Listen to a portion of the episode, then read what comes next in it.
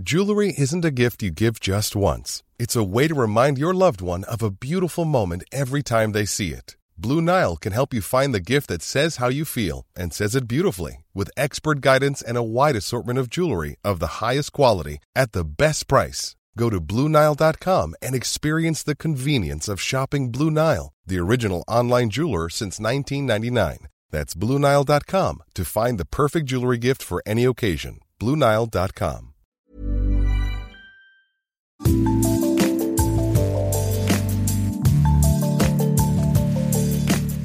C'est Anne-Laetitia Béraud. Bienvenue dans Minute Papillon avec notre rendez-vous du vendredi Tout s'explique qui parle de sexualité et de société. On a évoqué dans les derniers épisodes le sexe bucogénital, à savoir le cunilingus, la fellation, et l'un de vous derrière l'écran, les oreillettes, nous a contacté pour nous demander quels étaient les risques de contamination au VIH ou aux autres IST, infections sexuellement transmissibles, en pratiquant le sexe oral. J'ai contacté Macha Loniewski de six associations, anciennement SIDA Info Service, qui fait de l'aide à distance par mail, chat et téléphone. Je m'appelle Macha Loniewski. Je suis donc écoutante et également chargée de mission santé sexuelle et public LGBT euh, à six associations. L'IST, c'est quoi? IST, donc déjà, ça veut dire infection sexuellement transmissible. Les infections donc, qui sont provoquées par des différents microbes, que ce soit des virus, des bactéries ou des parasites. Et ces derniers, en fait, peuvent se transmettre, alors plus ou moins euh, facilement selon les pratiques, comme on va le voir un peu plus loin, au cours des relations sexuelles. Et donc, parmi ces IST, euh, les IST les plus connus, on va retrouver le VIH, le gonocoque, les chlamydia, la syphilis, les condylomes, les herpès génital et les hépatites. On a reçu des questions à propos de la fellation et du cunilingus, de savoir si on pouvait tomber malade, être contaminé après avoir ou après avoir reçu une fellation ou un cunilingus. On va d'abord s'intéresser à la fellation. Cas numéro un, j'ai reçu une fellation. Ça veut dire que on m'a sucé le pénis. Quel est le mhm. risque d'être contaminé par soit le virus du sida, soit une autre IST Lorsque l'on reçoit donc une fellation, on ne peut pas considérer ça comme un risque pour la transmission du VIH. En dehors donc euh, des pratiques collectives, où là on peut recevoir des fellations successivement par plusieurs personnes, là on peut se poser la question d'un risque de transmission pour le VIH. Lorsque l'on reçoit également une fellation, on peut s'exposer à certaines IST, infections sexuellement transmissibles, comme par exemple la syphilis, le gonocoque, l'HPV, donc papillomavirus, l'herpès et les chlamydia. Cas numéro 2, j'ai fait une fellation à quelqu'un mhm. qui est contaminé soit par le VIH ou une autre IST. Quel est le risque? En ce qui concerne le fait de faire une fellation, là c'est un petit peu différent parce que le fait de faire une fellation peut être cette fois-ci un risque pour la contamination du VIH. Alors c'est un risque qui est quand même considéré comme faible, mais pas inexistant, notamment s'il y a éjaculation dans la bouche. Donc là, ça peut comporter un risque où il y a donc contact entre le sperme ou le liquide préséminal et la muqueuse de la bouche de la personne qui pratique la fellation.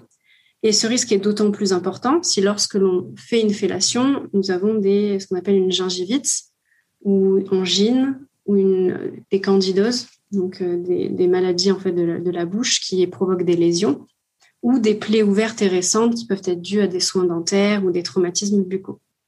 Également, si la personne qui fait la fellation a des lésions qui sont liées à d'autres IST, euh, les IST dont on a parlé un peu plus tôt, ou encore si la personne à qui on fait la fellation est par exemple ce qu'on appelle en primo-infection pour le VIH, c'est-à-dire quelques jours, semaines juste après s'être nouvellement infecté au VIH.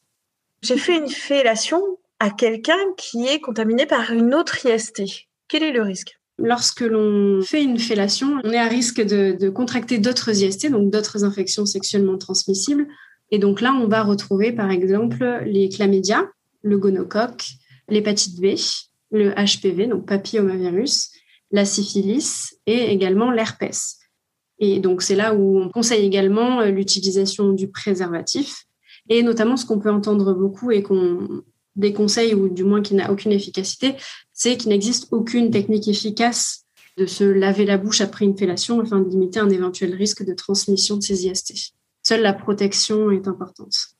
Maintenant, passons au cunilingus. Cas numéro 1, j'ai reçu un cunilingus, un baiser sur la vulve, le clitoris, l'entrée du vagin. Quel est le risque d'être contaminé par le VIH ou une autre IST Lorsque l'on reçoit un cunilingus, il faut savoir que le cunilingus n'est pas une pratique à risque de transmission pour le VIH. Par contre, il peut y avoir des risques pour d'autres IST, euh, notamment euh, l'herpès. Par exemple, si la personne qui nous fait un cunilingus a un bouton de fièvre et nous euh, et pratique un cunilingus à la suite de ça, il peut y avoir transmission de ce bouton d'herpès.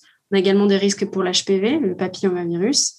Plus rarement le gonocoque et les chlamydia et très rarement la syphilis. Ça reste globalement la pratique la moins à risque concernant les IST. Cas numéro 2, j'ai fait un cunilingus à quelqu'un qui a le VIH ou à quelqu'un qui a été contaminé par une autre IST, quels sont les risques?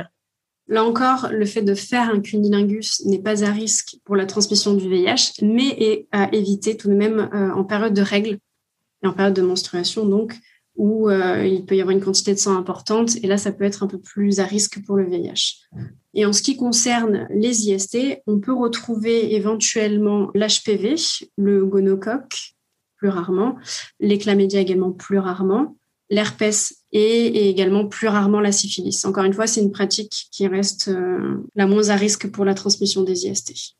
Après avoir euh, pratiqué donc le sexe oral, bucogénital, quels sont les signes qui pourraient révéler une infection? On peut retrouver plusieurs symptômes dans les infections sexuellement transmissibles, des brûlures en urinant, donc ça, on va retrouver surtout chez les personnes euh, ayant un pénis, dans les infections notamment gonocoque et euh.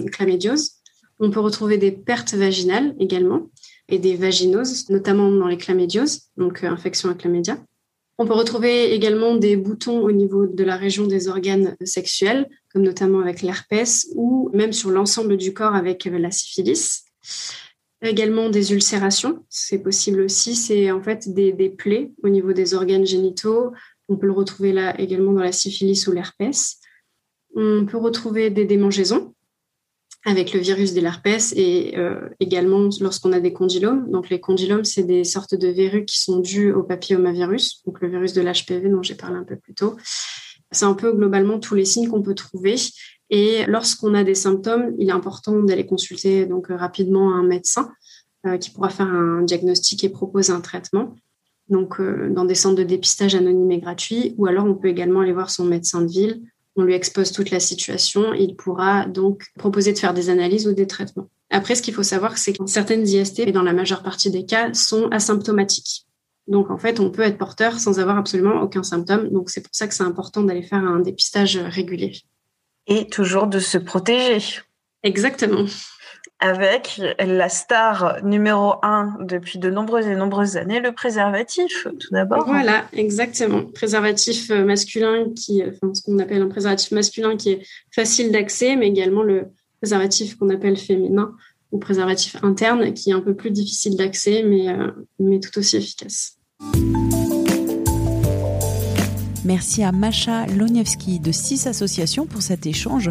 Si vous avez une question de santé, de sexualité, vous pouvez nous laisser un message vocal sur 20minutes.fr ou nous écrire à audio-20minutes.fr. Minute Papillon avec son point d'exclamation, sa petite vignette bleu ciel, c'est un podcast original de 20 minutes. Vous pouvez le retrouver gratuitement sur toutes les plateformes d'écoute en ligne et sur 20minutes.fr. N'hésitez pas à vous abonner, vous serez ainsi alerté des nouveaux épisodes. On se retrouve très vite d'ici là, portez-vous bien.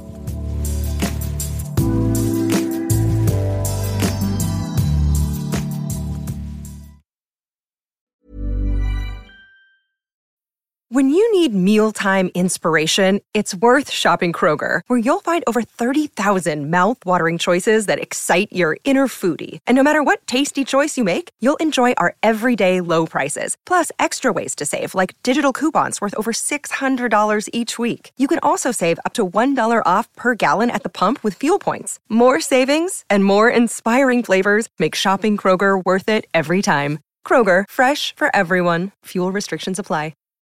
Hey, Drew Scott here, and I'm Jonathan Scott, reminding you that life's better with a home policy from American Family Insurance. They can help you get just the right protection at just the right price and help you save when you bundle home and auto. Kind of like Goldilocks and the Three Bears. It'll be just right for you. We love a custom build. American Family Insurance. Insure carefully, dream fearlessly. Get a quote and find an agent at amfam.com. Products not available in every state. Visit amfam.com to learn how discounts may apply to you. American Family Mutual Insurance Company SI and its operating company 6000 American Parkway, Madison, Wisconsin.